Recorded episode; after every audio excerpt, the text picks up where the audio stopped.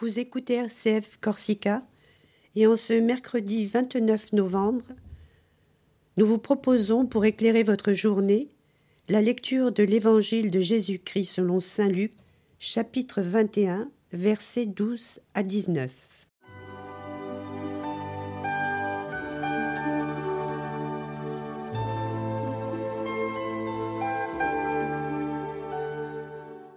En ce temps-là, Jésus disait à ses disciples On portera la main sur vous, et l'on vous persécutera. On vous livrera aux synagogues et aux prisons. On vous fera comparaître devant des rois et des gouverneurs à cause de mon nom. Cela vous amènera à rendre témoignage. Mettez-vous donc dans l'esprit que vous n'avez pas à vous préoccuper de votre défense. C'est moi qui vous donnerai un langage et une sagesse à laquelle tous vos adversaires ne pourront ni résister ni s'opposer. Vous serez livrés même par vos parents, vos frères, votre famille et vos amis, et ils feront mettre à mort certains d'entre vous. Vous serez détestés de tous à cause de mon nom.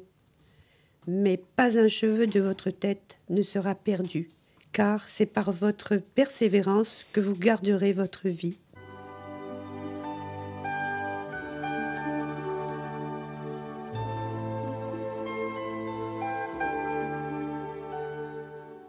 Chers amis, bonjour. Les temps liturgiques passent et pas un seul ne se ressemble. Chacun apporte ses propres interrogations, ses propres messages. Bientôt nous rentrerons dans le temps de l'Avent, temps du réveil, des commencements urgents. Mais aujourd'hui, avant les commencements, avant les débuts d'une année liturgique nouvelle, il y a la fin d'une année ancienne. Une fin longue à l'image de la nuit qui s'allonge, de la lumière qui diminue. Un temps qui se fait pesant, long, qui n'en finit pas. Et c'est dans ce contexte que Jésus vient nous redire C'est par votre persévérance que vous garderez la vie.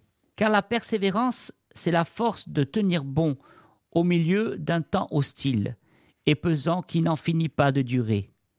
À bien regarder, le temps qui passe vite est un privilège de riches, un privilège de gens satisfaits et installés, que les vacances se passent vite, que ces semaines remplies de rencontres, d'affaires, d'échanges passent vite, trop vite.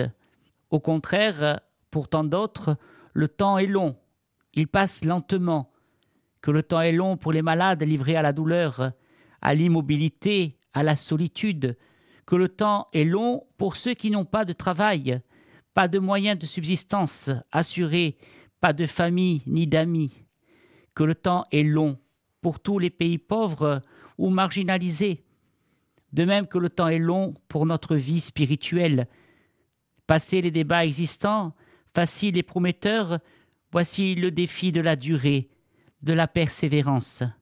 Mais alors, comment persévérer? C'est ici que Jésus nous apporte le réconfort.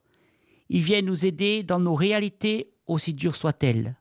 La persévérance chrétienne, ce n'est pas une vertu toute humaine une vertu héroïque, acquise par nos propres forces, réservée à une élite. Elle marque plutôt la proximité du Seigneur à nos côtés. Mettez-vous dans le cœur que vous n'avez à vous préoccuper de votre défense, car c'est moi qui vous donnerai un langage, une sagesse, à quoi aucun de vos adversaires ne pourra résister ni répliquer. Ainsi être persévérant, pour nous, c'est d'abord et avant tout persévérer dans l'union avec le Christ, venir nous abreuver inlassablement à la source de sa vie, c'est continuer encore et encore à nous laisser réconcilier par son pardon, instruire par sa parole, fortifier par son corps et son sang, livré en nourriture pour nous. Ainsi, notre persévérance deviendra elle-même un témoignage.